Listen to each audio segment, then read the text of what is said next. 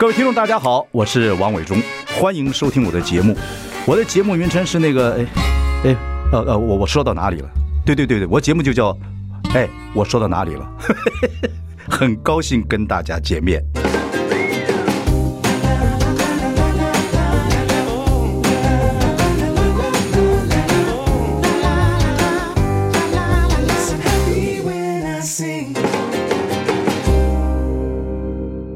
大家好，我是王伟忠，欢迎收听。哎，我说到哪里了？我们开直播，欢迎上中广流行网及王伟忠的脸书粉丝专业收看。我们邀请到这个应该是准立委，国民党的不分区立委柯志恩，你好，哎，伟忠好，各位听众观众朋友，大家晚安。哎呀，你这个对麦克风你也太熟悉了吧？哎呀，跟你一样嘛，对不对？哎、对，我们就三十几年了，天哪！我会算到我们的年纪啊，不过已经不重要的，微博都可以，可以，或是任何的维基百科都可以查得到，所以就不用太太客气了。我要要介绍。一下柯真算是我的大学妹，为什么？因为我们是从一个体系出来的，就是利群制作公司，在台湾，在一九七八年的时候开始两个制作公司之一，我们做综艺节目啊，然后后来做综艺百啊等等等等。我的老师江吉荣先生是我们的恩师，是吧？对，他是我们我做电视节目《世界真奇妙》，后来改名《绕着地球跑》的制作人。对对，那秀媛是在你们之前的之后之后的。我跟梁吕珠是第一届，他们跟谢家军是我们第二届，我们是第一次所谓的。海选找那种所谓的不是白佳丽、崔台静这种，也不用透过演艺啊什么什么训练班，然后呢可以透过这个学历然后出来的，所以那个时候还蛮新的。你那时候从美国读书回来？对，我那时候拿到硕士回来，然后梁女珠刚好是从台大毕业，然后江启生看到我们两个就觉得嗯，这两个好像还是可以的。不错不错，海选对对对，因为那时候需要讲讲英文嘛，因为你去外面你也知道，伟忠也知道那时候的整个环境非常的不怎么样，你知道吗？我们出去外面拍外景，你这个主持人就是翻译兼扛脚架的兼兼。呃，check in check out 的这个等等之类的，所以说 team 就三四个人就。没错，四个人对，而且那时候还用 E N G 有没有？那时候还有一个助理在后面，大的 portable 要背的很厉害，对对，对，完全在画。这样，所以说我说现在如果说还知道我以前做的这个世界真奇妙的人，我说应该年纪不小了吧？哎，世界真奇妙前跟梁吕珠不是有一个 slogan 是？对对对，叫叫什么？叫呃呃，我已经忘了，世界真奇妙。哎，知道这个这个人已经三十五年前了，好不好？世界真奇妙，哎呦，对对对，这么 trendy，这么流行。现在好多人看到我都还这样。我记得以前有很多的好朋友，像你现在看到的蓝蓝轩跟那个尹乃菁，他们以前在那个辅大念大学的时候，就好喜欢看那个节目。他们两个每天都好希望可以变成像我这个样子，环游世界，蛮棒的。其实那个时候我们做。江总做节目花很多的这个这个财力啊，他做节目真的很努力。对对对对对，好，那个时候你做了多少年？做了将近两年的时间，所以我的第一份工作就是环游世界。对对，然后所以说呢，我老公在我这个就是结婚的时候问我要去哪里度蜜月，我说不要，家里后院躺着就好，因为你已经是 三十天坐三十一趟飞机，还有一天是坐小飞机，还要问我去哪里。我那时候甚至去旅馆，一闻到那个味道，我就觉得又要工作了。累。不过做这个电视节目、综艺节目主持，的确对你后来的人生啊、选举啊，对很多事情的逻辑很有帮助，非常的有帮助。特别是你对于颜色啊、配色啊，你如果有机会去看脸书或者看到一些的照片或者一些的摆拍，好不好？虽然政治人物不需要，但是对于一些所谓的口语的表达，我觉得这个绝对是有帮助。让你上政论节目，比如说你该怎么样来去在最短的时间之内可以讲出一些比较精准的话语，我觉得电视节目那两年的训练的确是非常非常非常。非常好的，嗯嗯嗯，对，会怀念吗？你后来后来出国去读博读这个博博士，硕博士，对，你是粤粤系的吗？我是念粤西，对对，因为他因为他给我奖学金，博士的时候给我奖学金，所以我骄傲啊，开什么玩笑？开什么玩笑？这当然要讲一下了，对不对？所以我就记得那时候念到念书，念念的好辛苦，我也不晓得我那时候到底为什么要去去念这个博士，我我觉得。哎，我我曾经有一度认为这是我人生生涯选择上面的一个错误，因为我非常喜欢主持，对，我非常喜欢主持，而且那个时候的整个环境是对我们是非常有利的。如果你继续主持的话，我觉得是对我来说我很喜欢的。对，可是现在回想，现在年纪已经过了这样的一个年纪之后，再回首过来看，我觉得后来自己做这个决定，出去念了个博士，然后回来在学校教书，然后这些基底让你变成现在有这个舞台去发挥的时候，过去那些经验都。都是对于现在的表现都会是一个很好的养分。对，尤其现在生命拉长，我觉得年轻人可以听听看我们这个柯震的经验，还有伟忠哥的啦，都一样。我觉得这个经验就是，其实你做的任何事情，不管有聊无聊，其实以后都有帮助。没有错，所以我常说人人生啊，有不同的一个选择啊，你不会选择的更好。比如说你选择一个老老公，你觉得我干嘛不选择我那个之前第二个男朋友，或许更好。但是我你心里是这样想想的，当然是这样想。所以我说，不管是做任何的选择，它只有不同，不会更好。当你选另外一个的时候，你会发现哇，生活当中有跟你现在的这个是不一样的烦恼。所以说呢，人生我觉得都只是不同，但不会有更好。当是不同的时候，那你你有什么好担心的？只是不同而已嘛。你就尽量做你要做的事情。没错，因为呢，现在年轻人很多人会问我们这代的人说：“哎呀，我现在以后未来怎么样？”不要，我我是比你更小的时代，我不要跟你同一时代。不，我就从你不要管未来，把今天做好了，未来自己会来。哎，对对，这点我倒我倒是非常。你是现在想，哎呀，以后会有什么 AI 要干嘛的？或者我读这个科系以后就不用了？我觉得没有错。而且你现在非常热，非常热门的，你怎么知道？当你毕业出来之后，一个海啸或者一个什么事情，突然之间就完全又不一样了。对，所以真的。可是你在南加大学的是教育心理学，是心理学对。然后你回来之后也做过一段时间 TVBS 的娱乐主播吗？我是第一任的娱乐主播。你看我真的是蛮辛苦的。我是世界真奇妙，是我们第一个外景节目环游世界，我是第一个。当我们做的很好，非常有口碑的时候，我们接任的主持人其实相对而言，很多世界各国的这个所谓的观光局都愿意给他们 support。对对对对。然后娱乐新闻那个时候呢，我们就是很想开辟一个可以访问国外的明星等等之类的。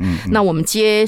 做完之后，那时候跟高怡平两个人做娱乐新闻。哎，我是娱乐新闻的首任主播，你都忘了，我都忘了这一段了。对对对，高怡平就是后来我去接嘛，就对对对，后来就是找，后来就是陶，后来就是第二任主播就是陶晶莹。对对对，哇，话说历史。然后你看，我又是儿童节目的儿童儿童新闻的制作人，那时候就很多儿童来来来做这个电视节目。哎，你知道吗？我在淡江的时候，我离开。今年要申请提前退休的时候，有一个人跑来跟我说：“柯姐，你知道叫柯姐，通常都是个在在电视圈才会叫柯姐，什么之类。”他说：“我是你当初 interview 进来的娱乐新闻的小主播，那是我小学四年级，现在拿到博士学位，回来跟我当大学的同事了。你看是不是很有趣？”所以做到现在啊，就一路过来很很精彩的。后来就从政了，可是我看你从政路上，你的亲人都反对你啊。从以前你爸爸不让你进政治圈，对对，可是所以对啊，绝对不会让老县长。屏东老县长，以以那时候我们是女性，又从美国回来，那时候我拿到博士学位才二十九岁半。还不到三十岁，讲的你讲的太开心了。开什么玩笑？二十九岁我还是学士，我一直一路学士到现在。没关系，你的功劳、你的成就比我们都还要高。开玩笑，OK，还是比我比我们多。你爸为什么反对你？就是你女孩子。他觉得不需要那么辛苦，因为那时候从政的人就会是那个。然后那时候的国民党，那时候有我的有一个很好的长辈叫徐水德，他还来游说我爸爸说：“哎呀，这个可以来干嘛干嘛的。”然后我爸爸是完全反对。那对我来说，其实原则很简单。立法院三十岁的时候，立法院立法院没有帅哥，然后就一群人。就在那边互相在干嘛干嘛，得罪人得罪多了。那得得罪多，我完全 对我讲的话负责任。我怎么开什么玩笑？我三十岁的时候，立法院有什么样的帅哥？那时候立法院能看吗？所以那时候我只是这么单纯的理由就没有进去，就没想到父亲过世之后，就一个机缘当中，你在五十几岁的时候，既然。又进到立法院，我以前不觉得这个政治跟我有任何的关联。其实我是，你五十之前都不会觉得政治跟你有，不会有过任何的关系。即使有很多的机会，我都不觉得。那什么什么叫情绪之下很激动的要开始从事政治呢？没有，其实还是很多人不知道。因为那时候我觉得在学校已经待了二十几年了。然后那时候香港的这个澳门大学，其实它的社会科学院也有 interview，我也觉得哎，好像应该可以到这个不别的国家去。对对对，海外走走。对，海外走走。可是那时候觉得，天哪，我要离开台湾吗？什么什么之类的。所以你已经开始松。动你对于在台湾教书的这样子的一个一个一个牵绊，然后突然之间又刚好朱立伦那时候当主席，他想对这个教育有兴趣的，所以说他就觉得在这个过程当中是否可以帮他，然后我就觉得好像这个这个这个，因为自己没尝试过，你也知道嘛，我们这种人常常喜欢尝试一些新的东西嘛，所以就是这样因缘际会就那时候你有党籍吗？跟国民党有关系吗？完全没有关系啊！所以他还问我，他派人来问我说：“ 你你你是不是失联党员？”我说：“不是。”那你是不是很久没有缴党费？我说：“不是。”那你是我不是国民党，然后我还问他一句非常白痴的问题：当不分区可不可以用无党籍？你就知道我有多政治白痴了。当不分区可不可以用无党籍？所以，所以对不起啊，那个我们的朱主席，我们的朱主席现在还帮我缴了两百块党费，我现在要欠他两百块。嗯，可是你爸爸这个，你爸做这个屏东的老县长做多少年？九年，因为刚好有一年是中美断那时候是我小学五年级，对对，所以我从小学五年级到大学二年级，我都是县长的女儿。所以大家以为说，哎，你这个应该我我两个哥哥有医生嘛，有什么？他们当然不会对，他们是专业的，所以他们当然不会从政。所以每个人都在思考。所以为什么我从美国回来，很多人就开始说说，哎，屏东嘛，这个我们比较乡下的地方，或许可以来培养一下。我爸爸不同意，我自己也没兴趣，因为立月没有帅哥，那干嘛进去？立院没有帅哥，对，这唯一的理由。可是，所以我们叫你潮州女侠，对，是屏东县的潮对对对对，屏东的潮州潮州镇。为什么叫潮州女侠？那古有秋瑾是剑 剑湖女侠，下场都不太好。现有这个，现有柯真是潮州。秋风秋雨愁煞人呐，这个秋秋瑾。你记得以前有以前。那是我小时候，你咋不记得？以前还有个潮州怒汉，那不是讲屏东潮州了。对，他是讲中国大陆的那个潮州。对对对对，我有谭道良印象。记得吗？谭道良。天哪，我要我要是承认，好像显得我年纪跟你一样。我一定要说，好像有那么一丝的印象。有没有人叫你潮州女侠？没有。没有，因为大家讲到潮州，因为不是那么多人知道我是出生在潮州。嗯嗯。对对，所以说每个人都说哇，你可以是像是县长的公，好像公主，干嘛这么辛苦？现代秋瑾是谁给你的外号？那大家我不晓得是网络上吧。是吗？网络上吧，大概我真的不知道，我真的不知道，因为大家我在那个高雄选市长的时候，大家常常就有一些的发言啊，比较激动啊，大家就觉得哦，这个发言好像还蛮还蛮稍微有有令人一些有有一些的亢奋。不过你有跟你跟秋瑾有一点点雷同，就是说秋瑾好敬雄啊，要跟男人争天下，所以他有句话讲说这个什么这个呃。生不得男儿男儿身，心却比男儿烈。你也说国民党的女人比男人凶悍，比男女国民党女人比男人勇敢，就是你讲哦，当然是，我觉得国民党女人觉得当然比较勇敢呐、啊，难道你不这么觉得吗？我讲这句话，国民党男人都闭嘴了，都没有人敢反驳。真的吗？当然是，for the，你看我们当初、就是、何以见得？因为我们都会到最艰困的，因为你知道国民党的女性，像以比如来说到高雄去，没有人要去。没有人要去，没有人去。问了几个男人，没有人要去。那是不是最后是女人出来？哇，男人真丢脸呢。那当当然是，这句话我也赞同。可你去。你去屏东去选市长，呃，高雄，高雄去选市长的时候，你你的老公跟孩子都不赞成的。他不赞成，不过还好。你一直在在在亲人的反对中做了那么多事情。后来他们其实他们不赞同，是觉得我太辛苦了。那我老公那时候在美国，那时候在美国的科技业，那我的孩子也是在美国。他在 Apple 嘛？对对，我们我的小孩也都在美国，然后他们只觉得我非常的辛苦。可是我说一句实在话为重，我还没跟别人讲，其实去选也没有那么多的不得了的事情。如果他们今天都在我旁边，我老公在旁边，天天叫我去爬山干嘛？我搞不好也就不会想去学，一样都不在，我就觉得好吧。既然一个人在台湾，那就对这个去去挑战一下吧。壮志要升一生，也没有壮志，其实就很我我从政其实都是非常的单纯，蛮好的。好，我们休息一下，我们再给我们潮州女侠聊下去。I like 大家好，我是王伟忠，欢迎收听。哎，我说到哪里了？我们今天邀请到国民党不分区的准立委了，那就柯志恩，潮州女侠 哦，这现代秋瑾，秋瑾是剑湖女侠。秋瑾的，我还是一句话，秋瑾虽然我很很尊重她的精神，她的下场真的是不太好，好不好？让我有个好的下场，可以吗？这时代过去了，对对对，不可能就秋瑾就秋瑾被秋决嘛，对对对对，好被清朝秋决的。OK，你知道秋瑾秋决是有一句传说是这样讲。说秋瑾要求只有一件事情，她就是女，她是她是女侠，不是快是一回事，一件事情就是我不要脱衣服。OK，对，OK。这女士说她很她很她的历程是非常感人的，是等等等等，是好是。哎，你现在又呃不分区里委进去之后，你还是会到呃教育文化？我应该会是的，因为他毕竟是我的专业，在学校教书二十七年。对对。那上一次是借调立法院四年，那这对我个人来说，因为我还要花时间经营高雄，所以选择一个我认为最有意义而且可以做更多事情的地方，就在教育文化。你说你还要在高雄的意思，说有机会还回去要选市长？对，我基本上五六日都会在高雄，都会在高雄，因为别人给你一个这样子的选票，说实在选的还可以的一个选票。你如果在不经营的话，我觉得国民党在浊水溪以南真的是不要混了。所以应该是算起来二零二六吧，是吧？二零二零二六，对对对，所以你还是有机会要去选。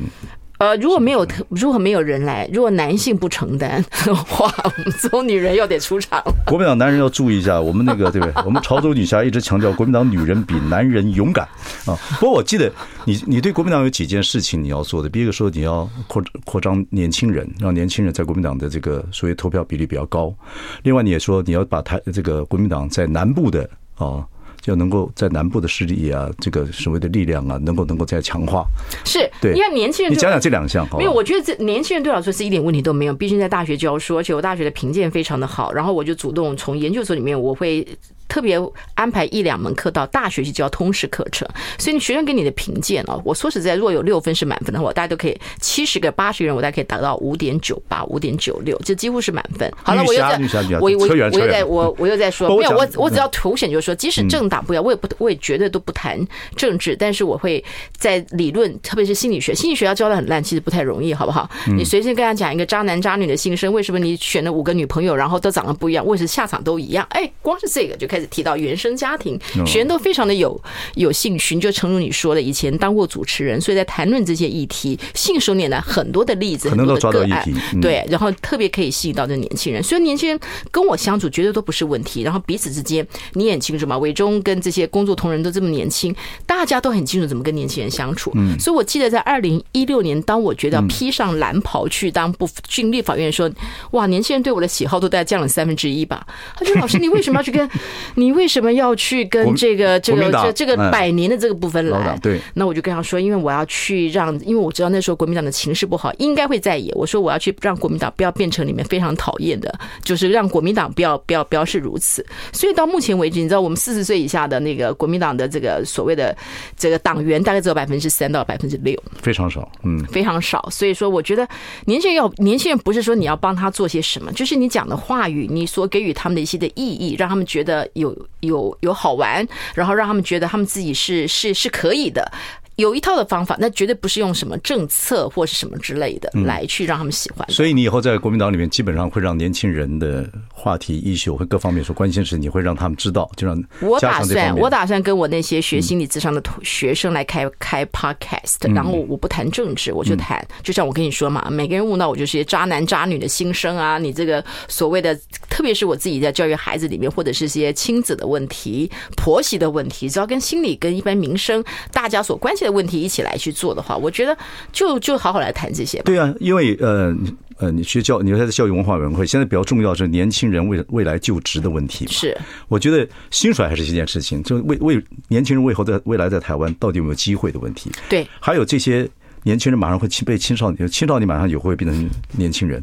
青少年现在在校区校园的问题，包括校园暴力的问题啊，还有毒品的问题啊，毒品的问题啊，网络的问题啊，家庭单亲的问题啊，家庭和睦的问题啊，公平正义的问题，非常多。隔代教养，隔代教养，你每次都要他孩子怎么样是，可是你不要忘记这些失功能家庭的背后，有非常多都是阿公阿嬷，然后爸爸妈妈就被抓去了，然后这些几乎有非常高的比例，他们就是像我们去看的一些的学校，你知道我我做了一件事情，我觉得还蛮好。就是去看的这些所谓的就是。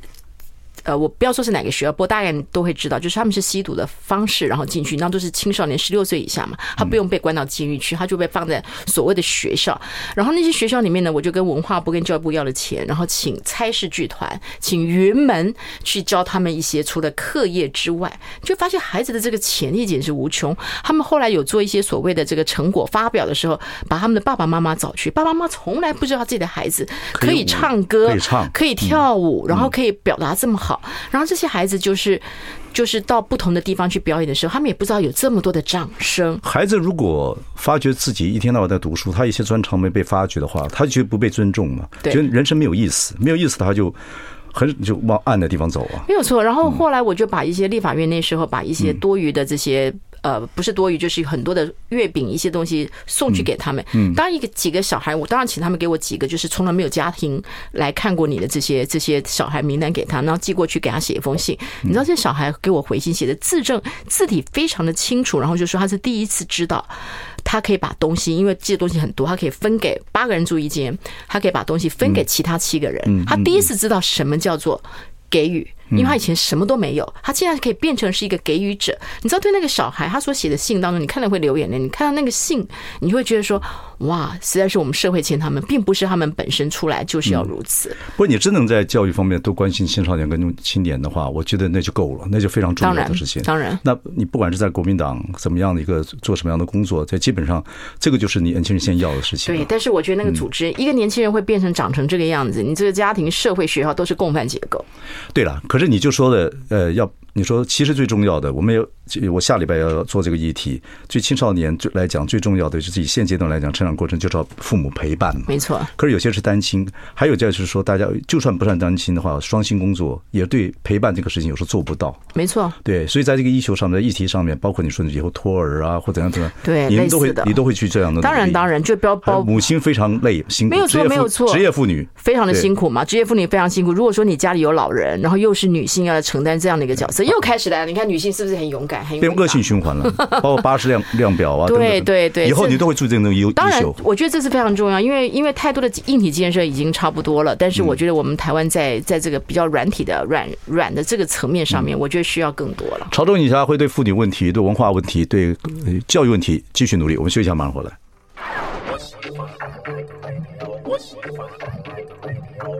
大家好，我是王伟忠，欢迎收听。哎，我说到哪里了？我们今天请到国民党不分区的省立委柯志恩啊，屏东县潮州镇人士。对啊，现代秋瑾，秋瑾是剑湖女侠，我们潮州女侠。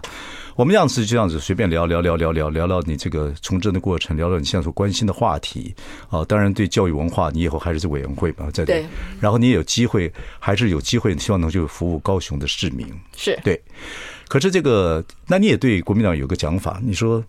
你也很想强化国民党在南部的一些能力啦，哦，服务的能力。目前国民党在南部是比较弱的，但你非常非常。你到了南部之后，你有参加选举啊，然后你现在五六天都去服务高雄的这个三四天，因为我们那时候我今年才刚刚结束学校二十七年的教学生涯，所以我还我之前还是必须要在学校教书，所以我现在开始把它提前退休，我就可以花多一点时间在高雄。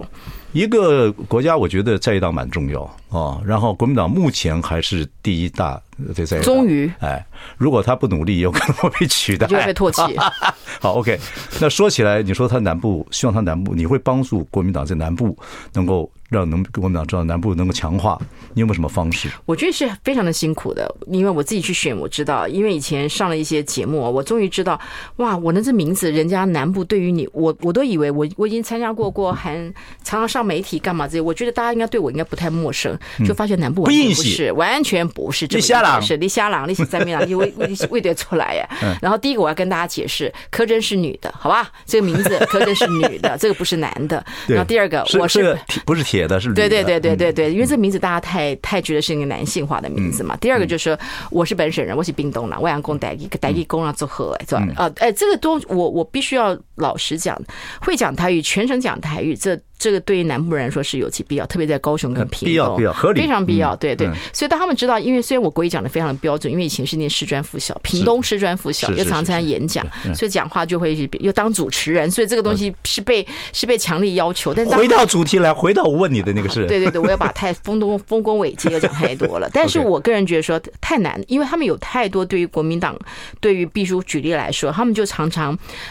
也是一个事实，但某种程度也是一种洗脑。我们都认为说十大建设，国民党在这边有中船有中钢，应该对大家应该是非常好。对我们的也的确，我们的很多劳动朋友也因为这样子有很多的工作机会。嗯，可是从另外一个角度来看，它也制造了非常大的一个污染。对，那这个污染里面，它就会被渲染成你看东西拎国民党啦，你看啦，这个空气空气叫你卖，最叫你卖，要么是国民党啦，什么什么之类。你知道这个对于很多的选民来说是非常有感觉的。然后呢，再加上一些的。一些的意识形态，嗯，你知道吗？即使是在韩国瑜那个时候，他他即使在高雄胜了，在有很多的地区里面，他再怎么努力，或在整个风潮再怎么样旋转，对不起，三成的选票就是这样子，三成选票铁票，对，基本盘不会动的，不会动的，就七成全部都是这样。所以你要去突破这个部分，很多人，而且甚至我在很多地方。地方是看不到 T 台的，更不要说看到中天了。很多的地方是看不到这，这个都是我到了南部我才知道，我到南部才知道。所以你要去改变这些人，我觉得已经是困难的。但是我为什么还可以有这么多中间选民？我觉得是有一些，特别是三十岁年轻的父母亲。当你提到一些教育，一个水泥的这个城市。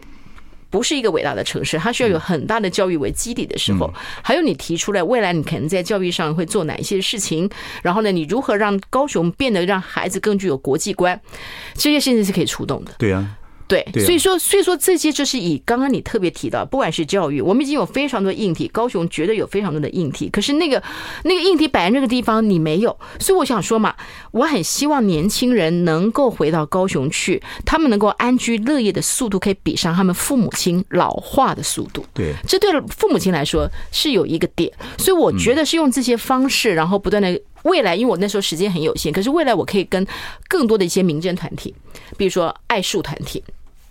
交通的团体，嗯，动保团体，嗯，你你必须要跟他们网络，你必须要跟他们长期是有很多议题上的合作，他们才会相信，否则一个国民党长期以来都不注重这一些，对对，那你怎么办？所以这个就是我需要花更多时间要赶去了。对，我觉得尤其是高雄的年轻人，因为我我我也认为，我最这几年我也跑高雄跑了很多，包括高雄屏东很多，因为屏东有改建的建村，对对对，我觉得那个文化是高雄更多。所以我的意思说，呃，其实年对年轻的。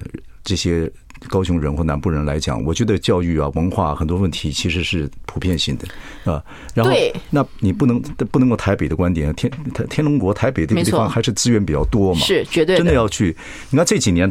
高雄办的大活动，文化大活动，像我，我我像我我两个舞台剧，我都可以从高雄起来，非常好，也是可以卖满。就其实你好好宣传，好好讲什么，好好做，一定有机会的。对，你看我们这次去选举啊，我几乎很多人都是从台北高雄人，可是他在台北工作，然后特别把他弄到高雄，可是我选完之后，他也跟着到台北去做他别的事情。为什么？因为高雄的薪水，嗯，高雄可以。用到他们这个所所谓的视觉媒体或者这个部分，他们的确的工作的机会少非常的多。所以当你要成立一个地下乐团的时候，你可能在台北还有饭吃，你到高雄我也很想回去我的家乡，可是它的市场不够大。对，那这个部分你如何让它在这个产业上的一个转型，可以让它这个文化的产业可以真正，我要玩地下乐团，我开独立书店，我都有办法在这些地方可以让它可以不是只有养活自己，因为那些东西是小孩子喜欢，年轻人喜欢，对他是有意义的。你为什么？要让他为了这个所谓的三餐，他就必须要放弃。我觉得能够把它做一个结合，能够把这个产业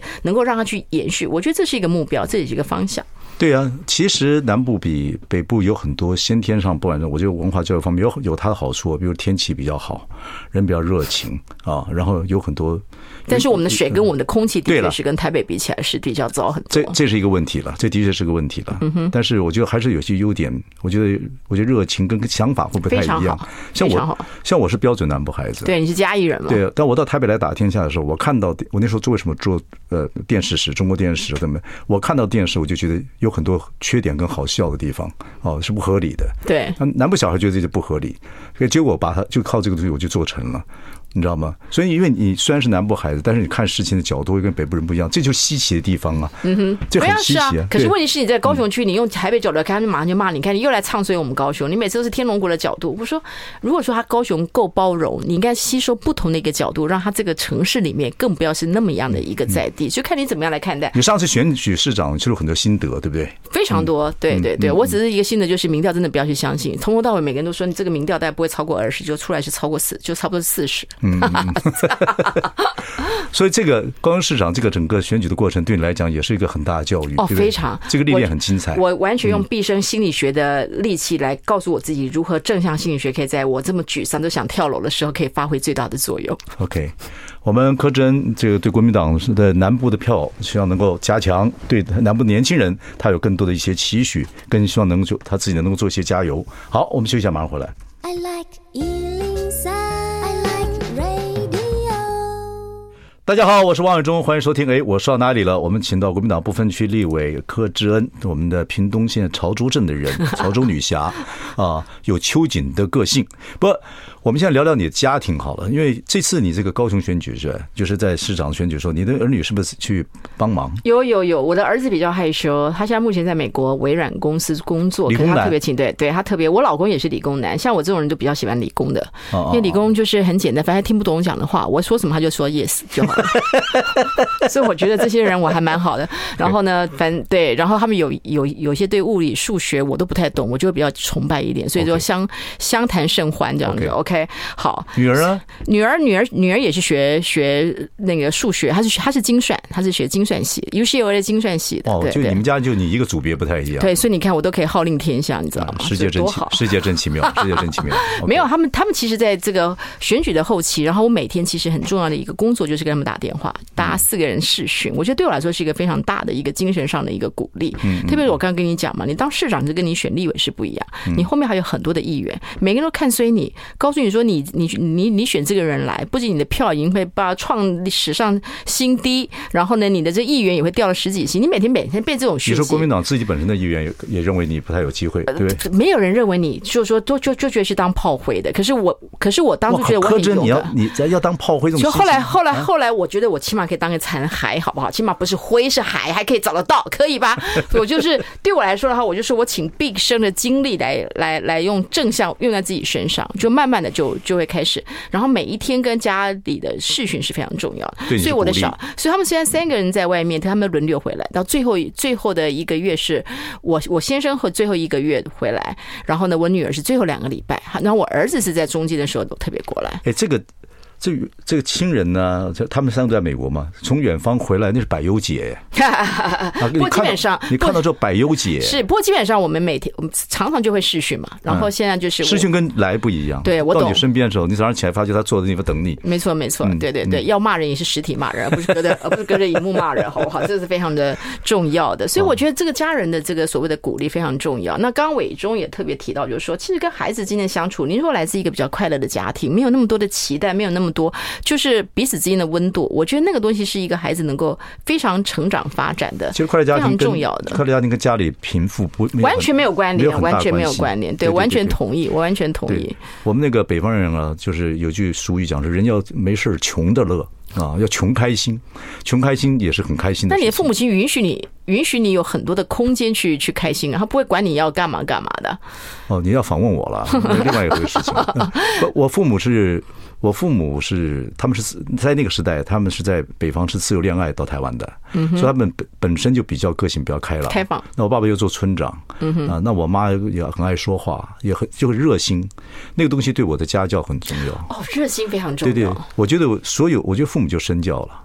你看父母这个样子，呃，很热心帮人，很爱做事情。我们家交朋友、吃饭啊，都和一堆人来吃饭。对对对对对，你就会自然对人的感情。我完全同意。你对温度这个事情很敏感。对，我可以做任何事情，写任何文章，做任何节目。这个东西如果没有温度。我就我就没，所以各位不用真的不用去学什么教育心理学博士，花那么久的时间。你知道，你就是王伟忠本身就是一个非常活生生的一个一个一个案例，在这里。你终于看看得起一个男人了，就是我，还有你老公，对对。否则你一直说在那那男人男人那国国民党女人比男人勇敢。对对，我只限于本党，好不好？对于本党之外的男人，我都非常的觉得都是非常好的。OK。所以你在跟孩子长大过程之中非常多，我的人人生。你现在对听众朋友讲讲的很很重要。没有，因为因为我的。我我我个人来说的话，我就是六岁之前，我的老师，即使我念的是发展心理学，他们告诉你，六岁之前的这个理论就只有一个叫 play play and play，玩玩玩就陪他玩，他的任督二脉打通，所有的知觉统合完全成一的话，小学一年级坐在那个地方看什么就记什么，听什么就记什么，你不要全部给他搞个什么《弟子规》《三字经》，搞这些什么 bopomofo 的，这个这是我我所学到的一些一些的理论啊。可是你猛一看，我看你咨询各方面的，你猛一看你。也有严肃跟蛮厉凶严严厉的一部分的。哦，对啊，对对，当当当然，该纪律对我来说其实还蛮重要。对孩子也是这样子吗？对孩子来说，你会要求他们什么事情一定不能做的吗？呃，有一些危险的事情当然是不能做，但是但是也。会发现是是这样，但是我孩子还是给我非常多的训练了，像比如说开车一半的时候，有人打电话说，哎，你可不可以来谈一个有关爱的教育？我就跟他说，哎，有人找我找演讲爱的教育，我小孩就跟你说，不用了，我们家没有这种东西。举例来说，他马上就挑战你，我们家没有这种东西了，好不好？那你就觉得哦，OK。然后每次都说，哦，我们是后婴儿潮的时候，我们就说，哎，我们来共同做些什么？我儿子就会瞪我一眼，说什么叫做我们上台？上台演奏的干嘛是我？考试是我，你在哪？怎么叫做我们？所以他不断在挑战我的这些所有的心理学。你们家是慈父严母型，对不对？我们家全部都，我我们也的确是了。就像就像我儿子每次讲，就是说，反正到现在为止，我们都还是非常像朋友。我觉得我们最大的好处就是，我们都可以像朋友是这样子。你算严厉，但是你孩子在在过程中怎么会开始跟你像朋友的？不会啊，我的严厉是对于他们一些的要求。我觉得那个要求现在我，所以你还是身教。对，我觉得是身教，因为我就是跟你讲嘛，我的整个生涯的发展。来觉得跟我孩子的成长有关。后来我发现其实不需要如此，因为他们我把自己想的太大了，他们其实没有我也活得很好。我就我就把我自己过度膨胀，你知道吗？你在孩子面前做最三八的事情是什么？我在孩子面前多的嘞，比如说呃，我常常就会默默默的去去看他们东西在干，像我儿子对不对？然后我就会去拉拢他的朋友，他的好朋友，然后呢就跟他的他的。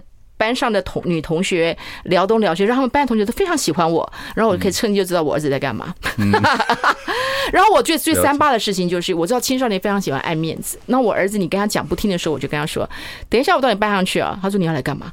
我会告诉全班同学：“黄福，你今天还没有跟妈妈亲亲抱抱。”嗯嗯嗯嗯，这个就绝对让他这个完全的面子尽失，好不好？用用这种事情就可以不用动用一个，就可以让他这样子。没错没错。像那那那那你要怎么样？好吧，我。听，你看，类似像这样子的，所以就跟我们眷村那个以前有个很会读书的，后来到去就就就得真的是得就得到博士了，后来得到博士了。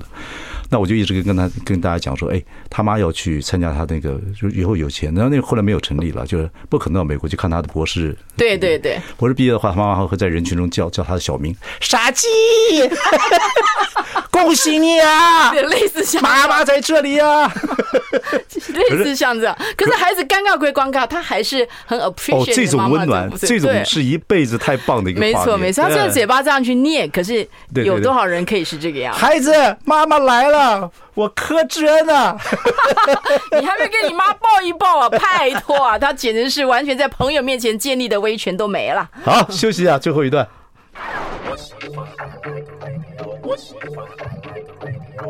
大家好，我是万永忠，欢迎收听。哎，我说到哪里了？我们今天访问潮州女侠啊，我们柯志恩，这是国民党不分区的，也是准立委了。我们聊了半天，一直聊到家人啊，也是一位女士，然后是妈妈。啊，以后还要做婆婆，等等等等等，亲家母，对吧？不过，因为你在教育文化委员会，然后对妇女的问题也非常的重视，嗯哼，那你开始要做新科的这个部分区立委了，你一定有很多议题。就像我们刚才讲的，你说有孩子的家庭应该是很蛮好的，可是有些真的是没有办法生孩子，或等等，哦，等也很辛苦，或者女孩女孩单亲，或者是说很多。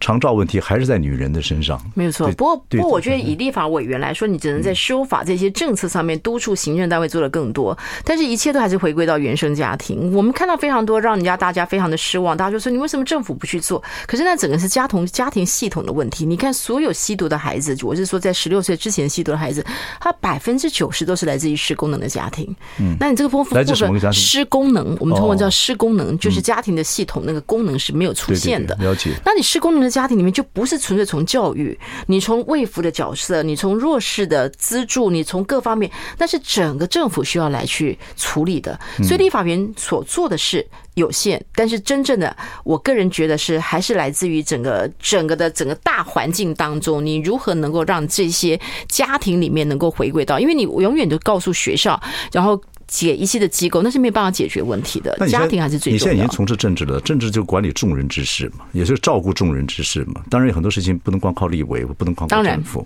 啊。那你的建议是什么呢？就是你以后在不是你在立法院还会继续努力嘛，对不对？嗯哼。你对你自己以后最重要的一些议题跟一些问题，我觉得不管怎么样，你就是就是回归到人最根本的。年轻人为什么现在过得这么这么样子沮丧？因为他看不到未来，看不到希望。很多老年人越活，我告诉大家，现在老年人的自杀比例是越来越高，忧郁症的比例非常的高，因为他看不到一个希望。举例来说，他这个层面介入，看你从哪个角度。举例来说，你如果在这个很多社宅的层面里面，你有特别针对老人，然后老人旁边有很多的幼稚园，你可以做更多的一个所谓多元度上面的。只要你在在做这个建筑的时候，你多放入一些人文的一个思维过来，嗯，然后呢，你会让这些老人觉得他老的时候还是有人照顾，而且他出来的时候看到旁边是幼稚园、幼儿园，他那个生新生命的一种感觉。我只是举个最简单的例子来说，这个是有办法去去做一些处理的。年轻人或者是劳工永远看不到可以买个房子，但是呢，你如果在这里面要求用这个。不管是用什么方法给企业界，你如果能够盖出这个劳工的一个所谓的住宅，然后呢，我给你在税捐的上面，在一个减税的层面上去做，你是不是可以让劳工在对于一定要有房子或者有这么大的压力当中，他可以不用是这么样子？类似像这种部分，你可以从很多的角度，起码让大家看到一个意义跟一个希望。嗯，我觉得你讲的有这个，你说这个国民党女人比男人勇敢之外，我觉得我我觉得你讲的还蛮有道理，因为女人关心的层面呢，是跟生活层面比男人多。就举个例子来说啊，比男人多。对，就像举个例子来说，我就觉得说，像我以前要抽公立或私立学校，我后来把它放到私立学校，因为我是职业妇女，嗯，我必须要有时候五六点才有办法。公立学校四点钟就下课，所以我没有办法选择我要去公立，嗯，你知道吗？所以我必须要选择私立。可是私立的话，你的钱就要变得比较贵，嗯，所以你是不是用什么样的方法可以让这些爸爸妈妈必须要六点七点去接孩子，不要让他只是用又额外送到安亲班，整个正统的一个学校的系统有没有办法来做类似像这样的？事情，然后让安亲班也有业事业可以做，但是最重要是让父母亲非常的安心。这个点过去也没有人特别会去想到嘛。对呀，我觉得选民以后要聪明啊，因为时时代大概五年就变一次，嗯哼，所以每个时代所选出来的立委、市议员。总统啊，什么都不太一样，是对，所以要开始聪明的过日子，否则你你不聪明过日子的话，你很多用这个社会应该要做的事情，如果这些专业政治人物如果没有帮这样去思考的话，我就选民永远就没等。没有错，还有你都是选人，我怕看他比较顺眼，我看他比较不。没错没错，他们都完全靠 kimoji 嘛，对对，就就会好像你在选人，好像选偶像一样，你就看谁顺眼就选那个人，讲话比较有趣就选那个人，他没有人，那你也不能怪这些记者的流量，因为你每次只要讲政策，那个流量就不高，那记者每次都要为这个流量来做负责，所以他当然就会写一些五四三的啊，谁跟谁，什么到底怎么样？我我在高雄买的第一。在高雄买的那个车子，那个流量大概比我所讲的证件加起来还要多的流量还要高。那因为简单嘛，那记者也可以用这个方式，也不用，因为你要把你的政策讲得清楚，他要写那么多，对不对？其实这个有太多环环相扣的。那特别你提到说，很多人照顾自己家人，照顾这么辛苦，我们目前为止一个礼拜可以去住一个礼拜那个长照，那个那个长设型的这个东西，但机构是非常非常少的。嗯，那你让大家喘不过气来。对，就每天要每天要盯到。那你如果有一个可以让我。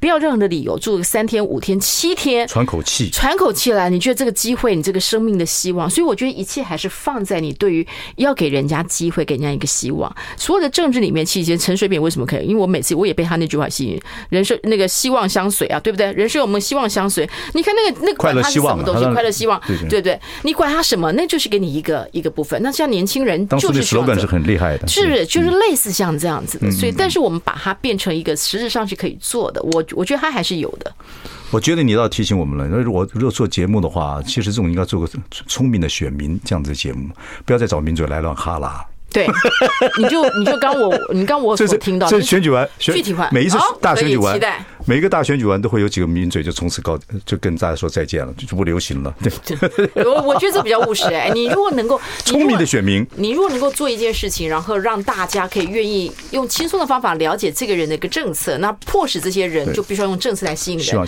这就是你的大功。聪明的选民，那这名字太太太严肃了，想一想别的好玩，kimoji 好一点的名字啊。那个伟忠一定可以想得出来。这是你人生最后一，请告诉我们有这样的节目，让大家可以好好的，因为你的节目，然后关心一些所谓的社会政策。谢谢，谢谢共勉，谢谢潮州女侠。OK，你们你不知道我的外号吧？你叫什么？我的外号是我高中有个同学帮我取的外号很好，叫猪蛇，就是我的做任何事情姿势很好。哦，你也猪蛇，猪蛇，你也猪蛇，周周 五位。好，谢谢谢谢谢谢谢谢，谢谢。